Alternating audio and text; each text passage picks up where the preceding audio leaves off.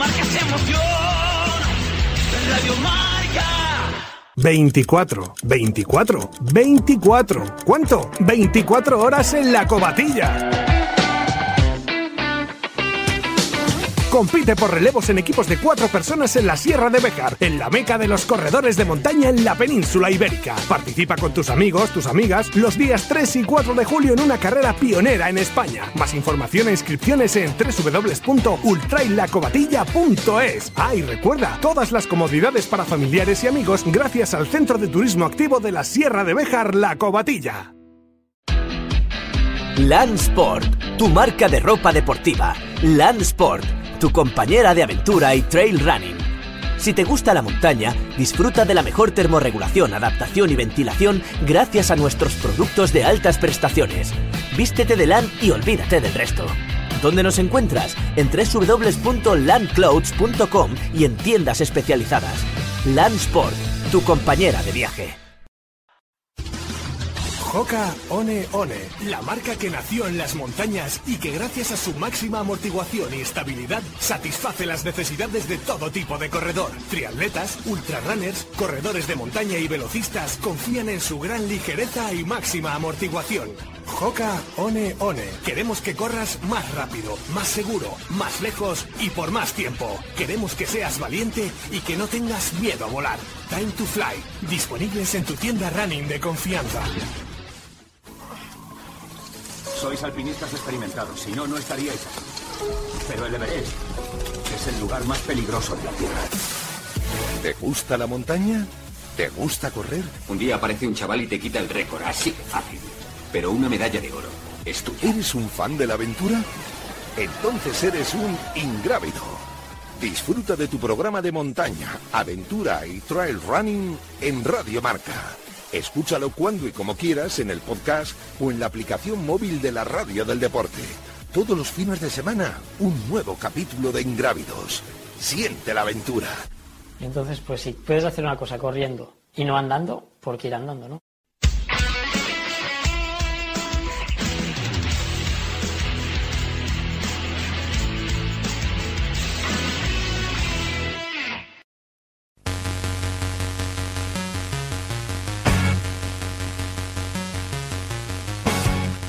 Tertulia en Ingrávidos.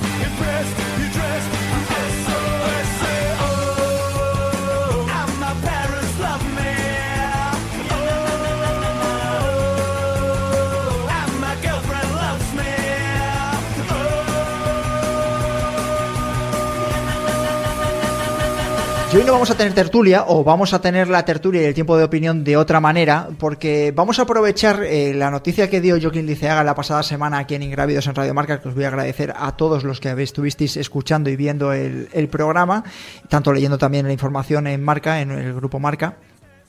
Eh, porque yo consideraba eh, que podía marcar un, o que puede marcar un antes y un después en el mundo del trail running y las carreras por montaña esta sentencia a favor de Joaquín Liceaga después de haber eh, sufrido un accidente en 2018 en el maratón de los pastores de Portudera en Asturias, después de sufrir una caída en la que casi pierde la vida, caer- eh, caerse en una cima de 18 metros, hemos leído en la sentencia que hemos tenido acceso, aunque Joaquín no llegó hasta el fondo de la cima. Y la justicia hace unos días, la audiencia mm, provincial en Oviedo, eh, le dio o ratificó la sentencia que había tenido el juzgado de, de instrucción de, de Llanes eh, a favor de, de Joaquín y que- por la que condenaban a tanto al maratón de Portudera como a la aseguradora a pagarle más de 60.000 euros más los costes de, de, del juicio, pues que elevarán bastante esa cantidad. Y yo creo que para ello vamos a, a rodearnos de esa gente que sabe tanto una vez que nos metemos en sentencias y, y este tipo de aspectos legales como pueden ser Ignacio Saez. Muy buenas, Ignacio, ¿qué tal? Letrado. Hola, buenas tardes, ¿qué tal? Acércate al micro, que además con la mascarilla te vamos a escuchar un poquito peor. Ahí, ahí Gonzalo, ¿no? Se le escucha bien a Ignacio. Y a Borja Oses, eh, Oses, creo que lo he dicho bien, eh, letrado de Joaquín Liceaga. Borja, ¿qué tal? Muy buenas, bienvenido a Radio Marca. Buenas tardes, muchas gracias. Bueno, he dicho bien tu apellido, ¿no? Oses. Oses, sí, Oses, Oses. vale. Bueno, eh, lo primero eh, que hemos hablado con el micrófono cerrado, Borja y yo, durante esta semana, es primero que nos además aquí eh, la gente que nos estaba escuchando la semana pasada y nos estaba viendo incluso Diego Rodríguez aquí de Planeta de Triatlón aquí a mi derecha se lleva un poco las manos a la cabeza de que eh, fuesen eh, a recurrir por ejemplo a la sentencia o que no se hubiese llegado a algún acuerdo entre la aseguradora y la parte, en este caso, demandante, como podía ser Joaquín Liceaga o tu representado, ¿no? De que parecía que todo era tan evidente que no sabía cómo se podía haber llegado a juicio. Sí, así es, así es. Eh, bueno, cuando en su momento Joaquín Lizaga se puso en contacto conmigo, eh, yo creo que más o menos un año después del, del siniestro, eh, lo primero que bueno fue fue pues establecer un poco cuál es el, modo de afrontar una situación de este tipo. Lo primero era plantearle a la organización y a la compañía aseguradora de la organización la posibilidad de llegar a una solución amistosa o extrajudicial por la que bueno pues se reconociese la culpa del organizador y por lo tanto se compensase a Joaquín con aquella cantidad que se entendía como justa y razonable ¿no? Se negó la mayor como se suele decir y se consideró por parte de la compañía de seguros que el organizador, que era el tomador del seguro, no tenía responsabilidad alguna en el siniestro y que por tanto no estaban en disposición de poder hacer ningún ofrecimiento de ninguna cantidad. Ante ello, bueno, eh, pues no quedaba otra solución o otro remedio que acudir a la, a la jurisdicción civil ordinaria a través de una demanda de reclamación de cantidad. Eh, y bueno, así fue, así es lo que se hizo y, bueno, pues al final en el juicio se tuvieron que dirimir fundamentalmente dos cosas. Por un lado, eh, determinar si eh, se había cometido una negligencia o error organizativo causante del accidente por el cual Joaquín Lisiaga había sufrido unas, unos, daños, unos perjuicios, unas secuelas eh, en definitiva, y por otro lado eh, la cuantificación de las mismas. Eh, para efectos de- del, quantum indemnizatorio.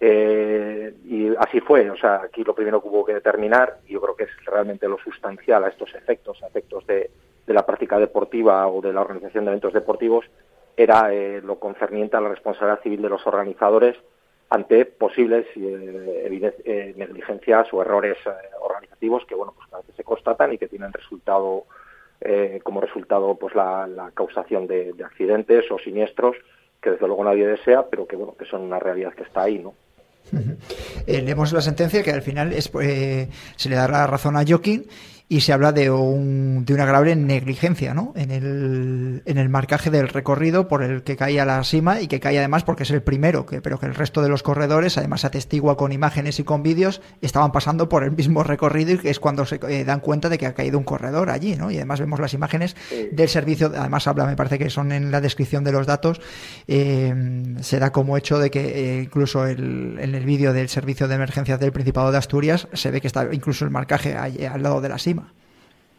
Sí, realmente esto fue una de las cosas que a mí personalmente más me sorprendió en, las, estas negociaciones o conversaciones previas al, a los- al- juicio eh, que se tuvieron con, la compañía de seguros. Eh, en el que se les trataba de hacer ver que, bueno, que evidentemente eh, la caída de Joaquín se produce cuando él discurría o transitaba por dentro del recorrido, por el lugar por que la organización había marcado que debían discurrir los participantes eh, siguiendo un recorrido, un itinerario, y eh, ante eso, pues yo creo que la compañía de seguros, como, suele- como antes refería, pues negó la mayor, decía que no, que el, deportista pues que no se encontraba eh, discurriendo por el, por el, lo que podría ser el- el cauce o el camino trazado, señalizado por la organización y que básicamente podríamos decir que se había salido del recorrido, no había había abandonado el, itinerario marcado por la organización y que por tanto desde ese momento, desde el momento que abandona el itinerario, pues que ya la- el organizador no tiene ninguna responsabilidad. Ante ello,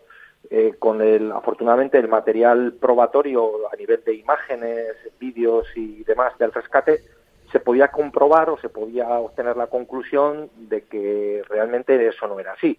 ¿Por qué? Porque realmente se veía que en el rescate de Joaquín había otros participantes que estaban discurriendo por el mismo lugar del, de, la, de cima, por donde estaban haciendo las labores de rescate. Por lo tanto, no era, no era afortunado mantener que, que Joaquín se había salido del recorrido cuando precisamente cuando estaban rescatándole los participantes seguían discurriendo a escasos, a escasos centímetros o metros del lugar del, accidente, ¿no? Y realmente yo creo que esto fue un, hecho determinante porque además pues yo creo que, había abundante testifical y, incluso del propio del propio personal de, emergencias que hizo una excelente labor, eh, digamos, pues que, así lo atestiguaron en el juicio, ¿no? Y eso, pues yo creo que eso decantó, pues que eso, ¿no? Que la juzgadora en este caso en la primera instancia pues viese claro que realmente eh, Joaquín cayó en una, en una cima que se encontraba dentro del recorrido, lo que podíamos entender que era la parte del recorrido por donde debían discurrir los deportistas, ¿no? Y bueno, pues ahí se da dos circunstancias o dos preguntas, ¿no? La primera es si el recorrido debía o no discurrir por esa zona donde estaba ahí está ahí está una de las claves eh, porque además se ve, se ve, al leer la sentencia perdona que te interrumpa eh, pero bueno que yo creo que hay una una, una confrontación, no una confrontación, sino me parece aquí entre la organización y la persona que ha marcado el recorrido, que eh, realmente parecía como que el recorrido tenía que haber ido por otro sitio y la persona que lo había marcado lo había marcado por otro, ¿no? O eso se interpreta un poquito, ¿no? Eso es una de las grandes cuestiones que hay. Sea como fuere, lo cierto es que al final el recorrido se marcó por donde se marcó. Los deportistas, lógicamente, en la medida que el recorrido se marcó por un determinado lugar, no tuvieron otro remedio que ir por ese lugar que quizás el lugar por el que se debía haber marcado el recorrido no era ese y era otro, pues es posible o entra dentro del límite de lo de bueno de lo que es admisible, pero realmente al final la cima se encontraba por el lugar donde la organización había puesto pues los típicos señuelos, sí, marcas, banderillas, sí, está, está probado. Estamos hablando de una prueba que además había nieve y que había en unos sitios había acumulado bastante nieve, incluso hielo. Eh, bueno, Ignacio, yo te llamo siempre Nacho. Nacho, ¿sabes? Que nos, llamarte Ignacio se me parece raro que estemos en la radio. Bueno, Ignacio eh, Saez es, abogado, además asesorado en bastantes temas eh, jurídicos eh, y de este de estos temas legales a la Federación de Deportes de Montaña Escalada de Castilla y León. estás muy cercano al sector, eres montañero, alpinista, tienes el proyecto de 2000 de Castilla y León. tienes bastantes libros y luego además eres árbitro. Entonces, yo creo que estás bastante autorizado para hablar de este tema y la pregunta es, aunque ahora quiero, como tú tienes, has, leído también la sentencia, que me, hagas, nos hagas algún, a los oyentes y a la gente que nos está viendo a través de YouTube, alguna apreciación o cosas que te han llamado la atención es si tú consideras tienes la misma eh, la misma lectura que hice yo según estaba viendo el otro día escuchándole a Joaquín. Esto marca un antes y un después. Marca un antes y un después en las organizaciones y en las carreras. Decía Jorge Millarero también de carreras eh, por montaña del grupo Desnivel que ahora, a partir de ahora, los organizadores a lo mejor se lo pensaban muy mucho, estaba pensando en la travesera, en carreras en, Pirineos, eh, a la hora de meter recorridos, sobre todo con estas circunstancias, con nieve, eh, con hielo, por determinadas zonas o determinadas aristas. Y la pregunta te la hago directamente, ¿crees que marca un antes y un después en nuestro sector, en nuestro deporte? Vamos a ver, eh, yo creo que mm, desde algún punto de vista sí que marca un antes y un después marca un antes y un después porque realmente, hasta donde yo tengo visto, es la primera sentencia que se dicta en el desarrollo específico de una carrera de montaña. Eh, no había jurisprudencia en relación con esta materia y en ese sentido es muy importante porque es la primera. Sin embargo, eh, digamos que tampoco eh, establece una doctrina totalmente nueva. La doctrina que está eh, incorporando esta sentencia es una, eh, jurisprudencia eh, que ya viene desde hace muchos años establecida por el Tribunal Supremo y por otros órganos judiciales. Lo que ocurre que sí, como tú bien dices, es que antes y después viene determinado porque es la primera vez en que nos encontramos con una resolución judicial en la que se está imponiendo una condena a pagar una cantidad a los organizadores de una carrera de montaña. También lo que pasa que estas cosas, lo que eh, la parte buena, por decirlo de alguna forma, que tienen es que tienen mucha visibilidad, porque esto no quiere decir que hasta ahora no hubiera eh, habido ningún responsable de ninguna carrera de montaña que hubiera tenido que pagar estas cantidades. Eh, o una aseguradora. Lo que pasa que Te siempre voy, a pedir, te voy a pedir que te, te quites la mascarilla y perdóname, pero porque es que se, se nota, se nota que además le estás pasando mal con la respiración y luego a la hora de, es decir, en YouTube se va a ver bien, pero en el podcast se escucha, Vamos a ver si somos ahora un se me poco, un poco mejor. Se, se escucha muchísimo mejor, claro. Vamos a ver ahora. Bien, pues lo que, eh, lo que estaba diciendo es que el hecho de que no haya existido sentencia no quiere decir que los organizadores de carrera de montaña o las entidades aseguradoras hayan tenido que hacer, eh, hacerse cargo de los gastos como consecuencia de otros accidentes que se hayan producido. Pero evidentemente la sentencia lo que hace es visibilizar una realidad que ya existía y visibiliza esa realidad poniendo de manifiesto que existe una responsabilidad clara y una responsabilidad evidente. Yo creo que esto a quien más eh, puede llamar la atención realmente es a, a los eh, pequeños organizadores de carreras de montaña, es decir, las, em, eh, entidades que organizan carreras de montaña, que tienen mucha entidad, mucha trascendencia, que ya saben lo que hacen, están muy bien asesorados y hacen muy bien las cosas. Sin embargo, esos otros pequeños que lo hacen con más ilusión, o sea, con muchísima ilusión, con muchas ganas, pero muchas veces eh, con pocos apoyos económicos, tienen menos experiencia y son los que quizá como consecuencia de esta sentencia a lo mejor sí que se lo piensen dos veces para organizar la carrera o para contar, digamos, con un cierto asesoramiento que les permita eludir estas, este tipo de responsabilidades.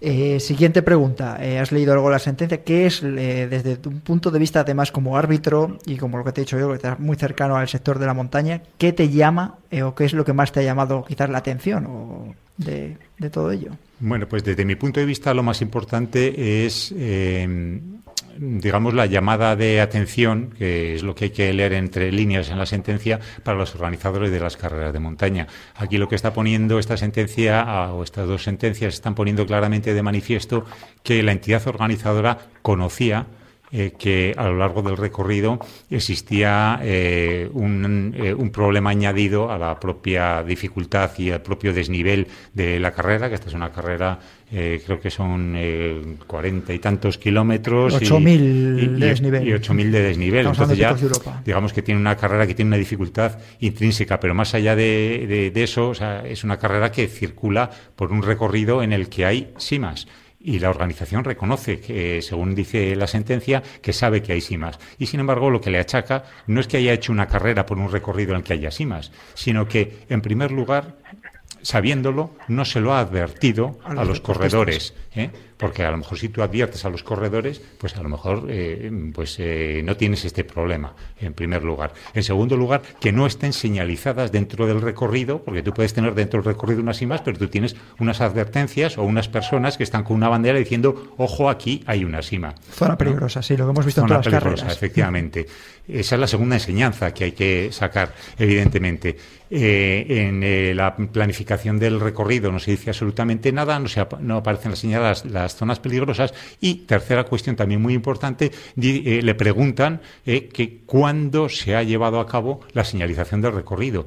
Y la respuesta es a lo largo de la semana anterior. Es decir, hace una semana se señalizó el recorrido y el juez pone de manifiesto que bueno, que la carrera se hace en primavera cuando se retiran las nieves y que claro, las condiciones que puede haber hace una semana pueden haber cambiado perfectamente a lo largo de los días, con lo cual es otra batalla que tenemos también siempre los Siempre. árbitros, es cuándo se ha hecho el marcaje, cuándo y cómo se ha hecho el marcaje. ¿Quién ha hecho el marcaje? Porque muchas veces, como pone de manifiesto la sentencia, es que una persona lo diseña y otro coge y dice, más o menos es por aquí, ¿eh? pero aparte de eso, es, o sea, es quién hace el marcaje y es cómo se hace ese marcaje. En este caso, pues eh, se hace hace mucho, con, con mucho tiempo de antelación y a lo mejor si se hubiera hecho el día inmediatamente anterior, pues se hubiese percatado de que ahí había un problema. Había un problema, está claro. Diego, ¿querías preguntar algo? Sí, yo es que estaba intentando hacer memoria con, con respecto a la entrevista que tuvimos el otro día con Joseba. Con Joaquín. Esto, con Joaquín, perdón. Em, la, la propia organización, cuando les plantea a Joaquín del, oye, que sepáis que, que voy a pedir cierta indemnización, por lo menos por los costes, eh, Lo de las dos muelas. lo de las dos Los muelas. dos implantes. La organización le dice, sí, sí, sí, claro, te entendemos perfectamente, ponte de acuerdo con nuestra aseguradora. Es decir, como que el organizador le daba la razón en ese momento. ¿No- ¿No fue así más o menos? Sí, lo que pasa es que son dos organizadores. Entonces, eh, debe haber uno Vale. más proclive y otro menos proclive. A- yo estoy, estoy hablando de, por lo que sé, no puedo tampoco atestiguarlo y entonces eh, en el momento en el que me imagino que Joking, cuando le están mareando entre unos y otros para no pagarle 5.000 o 6.000 euros por el tema de los implantes, que sabiendo él que está yendo eh, fisio, médicos, eh, problemas de todos derivados, dice, oye, que al final solo os estoy pidiendo dos muelas, pues fíjate al final en lo que se convierte esto y acude a lo- a- al juzgado. Y Borja, si digo algo que no estoy correctamente, eh, me corriges. Eh, es lo que te querías preguntar. Sí, ¿no? era, era el, el planteamiento, me parece curioso, porque yo, en, en- en su momento, yo tuve un accidente con bici, total, que reclamé, y, el, y quien me había atropellado me daba la razón, pero su aseguradora decía, oye, Nastris, porque aquí el, nadie ha podido, no ha rellenado el, ¿cómo se llama el papelico este? El atestado. El- no, hay, no hay un atestado, porque a mí me llevó la ambulancia, se conforme, independientemente de lo que diga el, el que me ha atropellado, nosotros vamos a decir que no. Y me acordaba de esta situación, digo, joder, digo, si el propio organizador dice... No, no, la organización. eh, Vale, vale. Además, es que Nacho, eh, cuando conoce la idiosincrasia un poco de los clubes de montaña y de las organizaciones de las carreras por montaña, a lo mejor no hay una cabeza eh, tan visible, sino que son dos o tres. Entonces es Vale, complicado. Eh, yo te iba a preguntar, Borja, por el tema del papelito, que además lo hablaba a micrófono cerrado con Nacho, y además es que los dos eh, hicimos bautismo de fuego de siendo árbitros de montaña y me quedé con una frase que me dijo él. El papelito, el famoso papelito de descarga de responsabilidad, que además se habla en la sentencia de él y que no ha aparecido. En fin, que hablaba la organización en un primer yo- momento. Yo, creo que sí, yo, yo creo que igual esta esta sentencia o este caso en concreto eh, ha vuelto a poner encima de la mesa el El papelito. sempiterno cláusula de exoneración de responsabilidad eh, que, que por parte de las organizaciones deportivas se suele se suele poner como condición necesaria para, para participar en las competiciones, ¿no? A veces te lo incorporan expresamente como un documento que tienes que firmar de tu puño y letra y en otras ocasiones está insertado dentro de las condiciones generales de participación que todo deportista manifiesta conocer y aceptar, ¿no? ¿Qué ocurre? Eh, vamos a ver, este tipo de documentos son necesarios, es decir, y los organizadores, digamos que hacen bien en ubicarlos en, en sus, en sus clausulados o en sus estipulaciones en, en las competiciones. Yo creo que ahí no hay duda de que es absolutamente recomendable que los organizadores eh, pongan ese tipo de cláusulas en- dentro de su, de su información a los participantes. ¿no? Eh, el, problema es que este tipo de cláusulas eh, tienen un límite o tienen una, o tienen, vamos a poner, eh, un, un, un punto donde dejan de tener efectos. ¿no?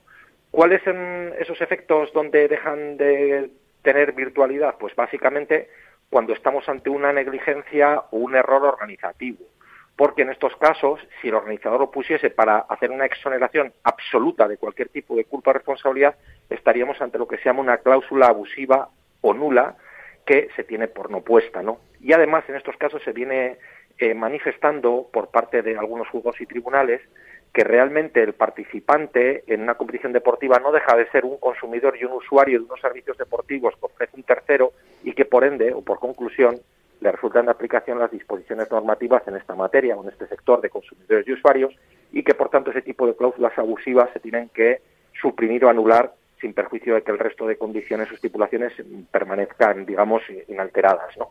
Precisamente yo creo que es lo que ocurre, ¿no? Que si tratamos de hacer ver en una cláusula de este tipo que en ningún caso el organizador va a responder de nada, eh, pues evidentemente eh, de algunas cosas sí que va a tener que responder, como así hemos visto con el caso este que estamos comentando. Eh, y bueno, y en estos casos, pues evidentemente si la negligencia o el error organizativo así se acredita, pues eh, esa cláusula no servirá de nada. ¿Para qué están orientadas ese tipo de cláusulas? Está basado en lo más en lo que se ha venido a denominar la responsabilidad objetiva del riesgo de la práctica deportiva. Desde, me atrevo a decir, desde el año 1990 y poco, una sentencia del Tribunal Supremo en unificación de doctrina que vino a un poco a establecer algo que decía algo así como que la práctica deportiva eh, entraña una serie de riesgos eh, inherentes a la propia, digamos, actividad física o, al- o a los propios lances del juego y que eso, en- ante ese tipo de riesgos, el participante los tiene que, que asumir y que en ese tipo de situaciones no es posible exigir la reclamación de daños por la existencia de un supuesto de responsabilidad civil, ¿no? Entonces, esto es un poco la, la, la cláusula esta, está basada en eso, ¿no? En más, más o menos el que la gente sepa que, hombre, que si vas andando en bicicleta, pues te puedes caer, o si vas corriendo, te puedes hacer una Un torcedura. esguince o algo, sí, tener- está claro. Lo que pasa es que en montaña los riesgos son un poquito más ma- mayores, que es donde yo creo que está el problema. Eh, no, por supuesto, en este caso, porque está probado, además con sentencia de por medio, de que hay una negligencia en el marcaje del recorrido y de ahí el accidente casi mortal. Eh, antes de que, que- que Nacho quiere eh, hab- hablar y decir algo, incorporarlo, eh, el papel no aparece. Es decir, Joaquín no eh, firmó esa de... Pero ese- me atrevo a decir, me atrevo a decir que incluso la aparición del papel. aunque hubiese... esta- en- eso es a lo que te iba a decir. mi- Aunque hubiese en aparecido... modesta opinión, en mi, en mi modesta opinión, aunque hubiese aparecido, creo que no hubiese servido para, des- para digamos, variar el sentido. variar la sentencia. Eh, Nacho. Sí, eh, totalmente de acuerdo contigo, Borja, en, lo que dices. Y bueno, yo, aquí, yo creo que aquí la, la importante llamada de atención a los organizadores de carreras de montaña es que no se obsesionen tanto con las cláusulas de exoneración de responsabilidad, porque realmente eh, hay un documento que no incorporan que a mí me parece personalmente mucho más importante, que es el consentimiento informado. Es decir, cuando digo consentimiento informado, digo formalizado en un documento, que sí, y, y el no formalizado en el documento. Es decir, Explícalo porque me gusta siempre hacerlo de la labor informativa, que es el consentimiento informado. pues el consentimiento informado. ¿Qué papel es cuando llegamos a la carrera? ¿Qué papel es el que hay que el consentimiento informado lo tenemos muy interiorizado cuando vamos a hacernos una prueba médica. Y te dicen, esta prueba médica tiene esta serie de riesgos. ¿Vale?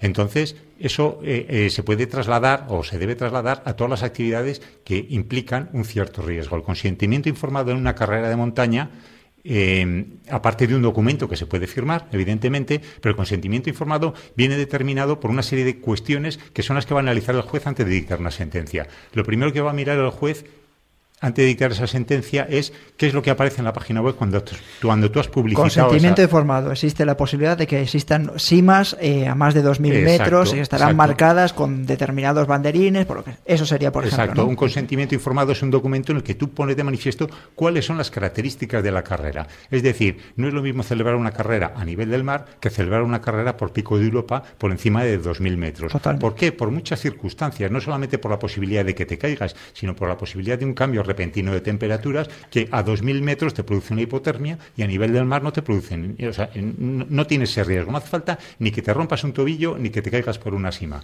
¿eh? O sea, simple- simplemente eh, por esa circunstancia, es decir, un cambio repentino. Dejar la constancia, de hecho. Dejar constancia de cuáles son los problemas de la, car- de la carrera.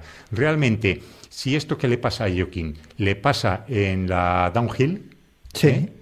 el organizador seguramente no tendría ningún tipo de responsabilidad. ¿Por qué? Porque se publicita como una carrera en régimen de autosuficiencia total en la que el organizador lo único que está haciendo es poner la línea de salida y controlarte la línea de meta. Es decir, el corredor que va a correr en esa carrera ya le han dicho que va a correr por un terreno que está sin señalizar, que está sin balizar, en el que puede haber simas, en el que puede haber barrancos, en el que se tiene que buscar la comida, en el que puede tener que cruzar un río nadando y que no se sabe si ese río tiene poco, poco, poca corriente, mucha corriente, si cubre mucho, si cubre poco, si el agua está caliente, si el agua está fría.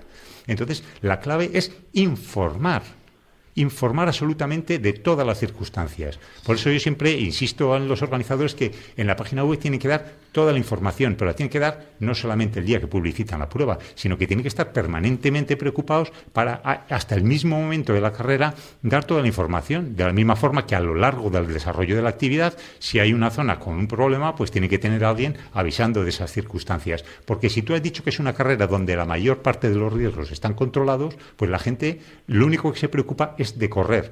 Como decía, como decía Borja, con toda la razón, es el que va a una carrera de montaña sabe que está corriendo, que está yendo a gran velocidad por una zona en la que hay piedras, en la zona que hay barrancos, que hay gravilla, que se puede caer y que se puede hacer daño. Esa es la parte del riesgo que la asume. Pero hay otra parte de riesgo que el organizador ha dicho, de esto no te preocupes que me preocupo yo. En esta carrera en concreto, el organizador dijo, tú no te preocupes del recorrido, que yo me encargo de balizarlo. Y donde la baliza hay una cima. Ya, ya, Pues, ya. evidentemente No, no, no, sí, la está- responsabilidad es Está suya. claro, está claro. Eh, te iba a preguntar, Borja, porque eh, a mí el otro día cuando estábamos aquí hablando con Joaquín, eh, es si podéis haber, habéis tomado al final, no sé si esto podía haber tenido eh, responsabilidad. Joaquín no ha muerto, eh, gracias a Dios, eh, y por eso además eh, pues está advirtiendo de lo que está sucediendo y lo que se está marcando, es si hubieseis podido eh, ir por vía penal. Contra la organización. Bueno, re realmente, re realmente, Sé que no ha sido así, ¿eh? que, que, no ha sido además sí, la, la, la, idea de Joking en ningún momento, pero se podría. Sí, sí yo creo que en, incluso en, en, en, asuntos vinculados a, al ámbito de la montaña, eh, con tema de guías y excursiones y demás, eh, sí que sí que han, han, han, habido casos, ¿no? Es decir, pero para eso tenía que haber habido un resultado, un resultado, vamos, luctuoso, un resultado muerte, lo que podríamos denominar un homicidio imprudente, en cuyo caso, por ejemplo, si el, el, juez de guardia hubiese ido a levantar un cadáver, por ejemplo, pues evidentemente se hubiese examinado que se había cometido algún tipo de negligencia organizativa con ese resultado, pues podía haber abierto diligencias penales eh, para depurar responsabilidades, no no en el ámbito de la responsabilidad civil, sino en el ámbito penal para ante la eventual comisión de, un delito de homicidio por imprudencia y determinar si la persona jurídica organizadora o cualquiera de las personas físicas que asumían una responsabilidad en relación con el evento, pues podrían haber cometido dicho dicho dicho delito, ¿no? Eh, solo con, solo, con, caso, solo con el caso del fallecimiento, es decir, por ejemplo, en un caso de estos en los que se. Es decir, eh, al final ha sido por cómo ha caído Joaquín, porque es Joaquín, tiene una fortaleza, pero podía haber fallecido perfectamente. Estamos hablando de una caída bastante gorda y de una situación que le ha dejado muchísimas secuelas. Es decir, en este es decir, no estoy insistiendo en que se tenía que haber hecho, sino quiero dejar constancia de que a lo mejor se podría haber hecho, haber incurrido por vía penal. Se podría haber hecho, se podría haber se podría haber articulado la vía penal, pero desde luego nada más lejos de la, del interés de Joaquín, como así me transmitió, que lo único que quería era que, bueno, que se reconociese la existencia de un error organizativo y que si procedía pues le, se le indemnizase en aquella cuantía que le correspondería en base a los criterios de nuestro ordenamiento jurídico pero en cualquier caso el, el, tema penal, vamos, yo creo que nunca estuvo con No, no, que no, yo sé, me, me, consta que no ha estado nunca sobre la mesa, pero la duda que tengo sí. yo de decir, oye, que a lo mejor Joaquín ha querido actuar de esta manera, pero puede haber sido otra persona que decir, oye, pues muy bien, voy a ir por vía penal, al final contra vosotros, porque Hombre, podía haber, o, o, la familia, o vete, es decir, en vez de que Joaquín eh, esté en perfecto estado ahora mismo de, de, salud o mental, imagínate que le ha quedado algún tipo de secuela mental y dice la familia, eh, bueno, Joaquín no, a lo mejor no quiere, pero la, yo como familiar que vamos a emprender este tipo de medidas contra la organización. De Pudiera llegar a darse, pero tampoco te, yo creo que se puede garantizar la, eh, las, digamos, las dosis de prosperabilidad que tendría eso delante de, de un juzgado en sede penal. ¿no? Yo creo que sí que en responsabilidad civil no hay ninguna duda. De hecho, yo creo que eh, jurisprudencia sobre accidentes en eventos o actividades deportivas hay muchísimas. Quizás no lo había tanto en carreras de este tipo de trail o de o de montaña o carreras de tipo extremo, digamos, pero pero bueno, que al final yo creo que en materia de responsabilidad civil, bueno, pues hay, yo creo que hay, hay muchísima, muchísimo pronunciamiento judicial que en este caso, pues bueno, es lo que ha prevalecido, ¿no? La responsabilidad que tiene el organizador ante una negligencia organizativa. Es más complicado encontrar sentencias donde hay una condena penal a un organizador como consecuencia de, de un accidente. Eh, nos vamos quedando sin tiempo, pero voy a aprovechar que tenemos a, a, dos letrados aquí, uno a mi izquierda y otro por teléfono. Es por el tema de, además es que muchos organizadores que tienen también las dudas ahora mismo. Eh, cláusulas COVID en seguros y en eventos deportivos de muchos organizadores que se han lanzado a la aventura eh, y nosotros desde aquí además lo hemos aplaudido de que se puede hacer deporte al aire libre y que bueno, pues la, el, los peligros no son a mayor, mayores de los que estamos viviendo en el día a día en nuestra sociedad, en el trabajo o en, yendo a distintos espacios, incluso ahora mismo aquí grabando en, en Radio Marca. Eh, ¿Qué hay, eh, qué problemas veis derivados o qué le puede marcar a una organización ahora a la hora de organizar? Empiezo por ti, Nacho eh, cláusulas distintas que puede haber ahora mismo las aseguradoras, porque ninguna aseguradora te dice hay un brote de COVID ahora mismo en mi carrera, eh, no te lo voy a cubrir. francamente, francamente yo no lo veo ahí. Yo no veo ahí ninguna posibilidad. Es decir, yo creo que ahí la prudencia viene determinada por, por eh, la propia actitud del organizador. Es decir, pero incluir eh, cláusulas de qué? De exoneración de, de responsabilidad. Es. De exoneración de responsabilidad. Pues, por ejemplo, te pongo un ejemplo práctico. Me gusta ser práctico. Eh, tengo, organizo una carrera, tengo 500 corredores, advierto, etcétera, etcétera. Eh, tengo mi seguro. Creo que no hay ninguna aseguradora de, de, con el tema este del tema del COVID, por lo que yo sé, hasta donde yo sé. Y se prueba que hay un brote, alguien te denuncia porque se prueba que hay un brote de COVID en esa, debido a esa carrera.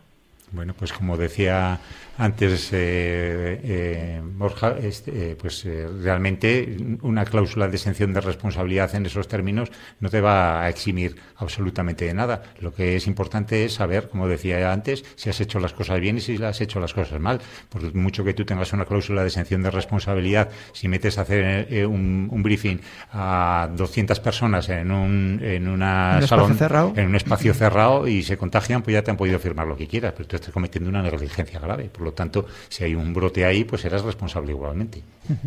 Borja. Sí, correcto, es, opino básicamente lo mismo. Es decir, yo creo que estamos ante dos cosas. ¿no?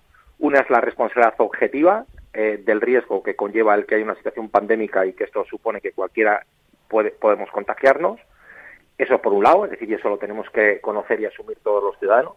Y por otro lado está cuando se produce una negligencia por parte de la entidad organizadora en, materia, vamos a llamarle, de normas sanitarias COVID, que pudiera ser lo que hubiera eh, causado esa infección, o perdón, ese contagio. ¿no? Eh, por ejemplo, vamos a poner un ejemplo práctico. Si el organizador ha manifestado que va a exigir mascarillas a todos los participantes, que va a disponer de espacios perfectamente ventilados, que va a disponer de eh, suficiente distancia de seguridad, de material, eh, soluciones hidroalcohólicas, eh, etcétera, etcétera, y luego llegas ahí y te encuentras que no hay nada de eso, y como consecuencia de eso el participante pues acaba contagiándose, pues evidentemente eh, habrá las notas que caracterizan la exigencia de, responsabilidad del organizador, es decir, un- una acción o omisión del organizador, un resultado dañoso y, una, y un nexo causal entre los dos elementos anteriores. Por tanto, en estos casos yo creo que evidentemente pues el, el organizador llegaría a resultar eh, civilmente responsable siempre y cuando no adopte las medidas que se ha comprometido y que son realmente objetivamente exigibles que bueno, además a día de hoy yo creo que ya todos las tenemos bastante Claro, interiorizadas, ¿no?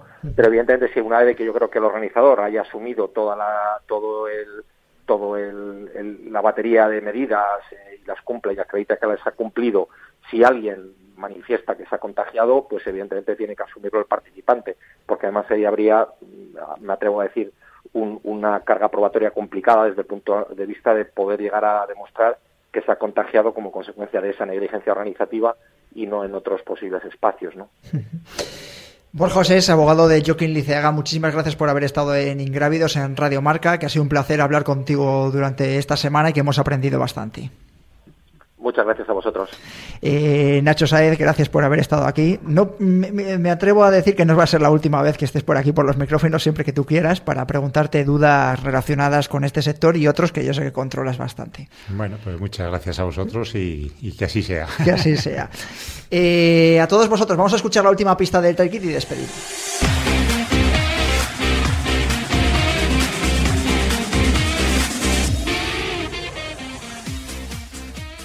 Cuarta y última pista, el personaje al que nos referimos falleció en el año 2018 a los 71 años de edad. Ahora sí, eh, Diego Rodríguez, gracias por haber estado un viernes más en Radio Marca. ¿Este fin de semana te toca algo? En Gran Canaria. ¿No? Qué bien. Cuatro Sí. días. Pues ya está. días. Ya está Gonzalo otra vez llamándote la atención. Bueno, nosotros nos vamos a Costa Quebrada. ¿eh? Te, tra- traeré algo, no sé, te traigo. Trae algo de, mo- de mojo. Te, tra- te- traigo mojo, sí, te traigo mojo. Venga, pues así lo disfrutamos. Así, mira, ya te por lo menos ya te has ganado el cariño de Gonzalo. Gracias a todos vosotros por haber estado un viernes más en Ingrávidos en Radio Marca. Ya sabéis que nos podéis escuchar en directo en el 101.5 de la FM, también en YouTube y también en el podcast, en iTunes, Evox, Spotify y en la app de Radio Marca. Buen fin de semana.